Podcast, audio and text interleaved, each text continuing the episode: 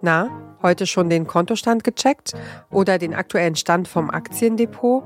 Egal wie viel oder wenig man hat, am Ende dreht sich immer alles irgendwie ums Geld. Ich schätze Geld sehr. Ich liebe es sehr, weil ich habe davon immer geträumt mal eines Tages genug zu verdienen, um mir Träume zu erfüllen. Ich höre immer, wie andere Leute ihr Geld anlegen, wie sie es investieren, wie sie was Cooles, Tolles machen und was richtig Sinnvolles. Und ich denke mir, ich bin einfach froh, wenn das Geld auf meinem Konto liegt und ich genug davon habe, um es pro Monat ausgeben zu können für Sachen, die ich halt brauche. Ich bin ein Verfechter davon, dass Geld durchaus glücklich machen kann. Und diese Floskel, Geld ist nicht alles und macht nicht glücklich, ist meines Erachtens Unsinn. Geld macht durchaus glücklich. Wir machen so viel, was der Partner entweder nicht sieht oder was man irgendwie so ständig diskutieren muss, da kannst du nicht noch die Hälfte der Miete bezahlen oder ähm, den Strom oder so. Das macht für mich nicht so viel Sinn. Yes. Egal ob Familie, Schule, Studium, Wohnung oder an der Börse. Geld ist überall. Das ist die Gründerin, Beraterin und Podcast-Host Riem Melake. Ihr hört den Podcast-Podcast von Detektor FM und wir empfehlen euch heute Para für alle. Para, das steht in der Jugendsprache für Paranoia. Para ist aber auch das türkische Wort für Geld. In Deutschland wird nicht gern über Geld gesprochen. Aber wie ist das eigentlich in anderen Ländern? Podcast-Gästin Anna Dushime ist in Ruanda geboren. Dort spricht man zwar wenig über Geld, sagt sie, aber man ist sehr großzügig damit. Anna erzählt, wie sie Deutsche und ihr Verständnis von Geld erstmals so richtig wahrgenommen hat. Wenn wir ähm, diese Freundin S ich habe zum Brunch eingeladen und alle sollten was mitbringen. Und dann haben ähm, einige haben Brötchen mitgebracht, bla bla bla bla. Und äh, S hat eben ein Glas Nutella mitgebracht. Und wir waren irgendwie sieben oder acht Leute. Und ich habe auch eine große Familie. Also wir frühstücken alle zusammen, bla bla bla. Und danach gehen sie. Und äh, das, was von dem äh, Nutella irgendwie übrig geblieben ist, ist halt auch da geblieben. Und dann haben wir es aufgegessen.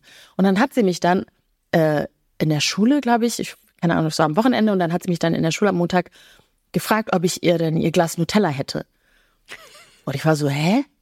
Ich wusste gar nicht, worum, also ich wusste gar nicht, worüber sie spricht, was für Nutella.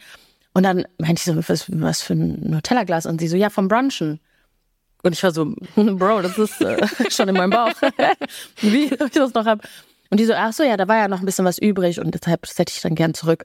Sicher eine sehr zugespitzte Situation, sagt Anna. Aber im Gegensatz zu Menschen aus Ruanda findet sie, dass Deutsche schon geizig sind.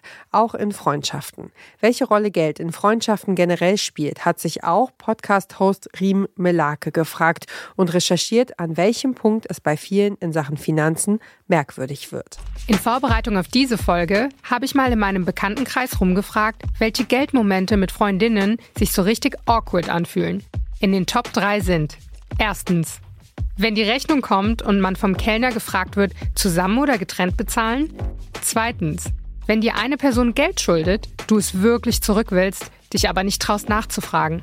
Drittens, wenn du gerade erst gönnermäßig deine Freundinnen auf eine Runde einlädst, um dann später eine Nachricht von der einen geizigen Person im Freundeskreis zu bekommen, dass du deinen Anteil von der Pizza überweisen sollst. Das kann man geizig nennen, aber es kommt eben auch darauf an, was man sich leisten kann und was nicht. Von dieser Geldabhängigkeit sozusagen werden Beziehungen und Freundschaften beeinflusst. Geld wird immer dann besonders sichtbar, wenn eine Person wenig hat und eine andere viel bzw. mehr. Anna schildert eine Situation im Restaurant, die ihr besonders im Kopf geblieben ist.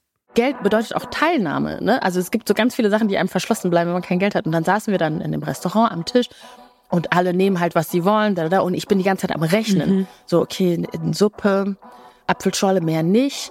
Und dann ähm, wirklich nur eine Suppe und Apfelscholle. Und dann am Ende, nachdem sie alle fürstlich gespeist haben, sagt die dann so, lass einfach die Rechnung teilen.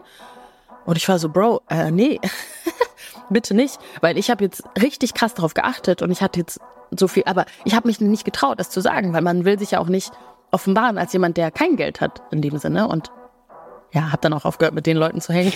habe dann nur mit den Leuten gehangen, die auch meine Mittel hatten. Aber ähm, ja, das ist, also das vergisst man, glaube ich, wenn man dann wieder ein bisschen Geld hat, dann denkt man so, hä, wie kann man denn so geizig sein und sagen, nein, lass mal nicht die Restaurantrechnung teilen.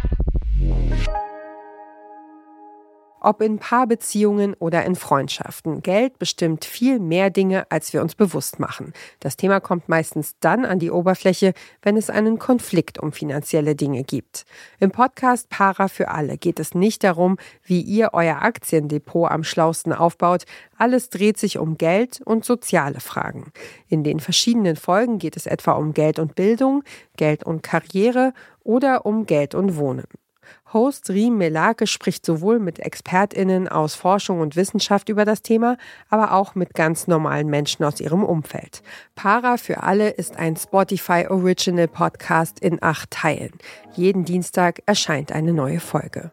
Und wer diesen Podcast hört, bemisst seinen Reichtum eher nicht am Füllstand eines Sparschweins. Das war's für heute vom Podcast Podcast. Wenn euch unsere Podcast-Tipps gefallen, dann folgt uns doch auf der Podcast-Plattform eurer Wahl, damit ihr keine Episode mehr verpasst. Oder empfehlt uns einem anderen Menschen weiter, der sich genauso für Podcasts begeistert wie ihr und wir. Dieser Podcast-Tipp kam von Julia Segers, Redaktion Caroline Breitschädel und Doreen Rothmann. Produziert hat die Folge Benjamin Zerdani und ich bin Ina Lebetjew. Wir hören uns.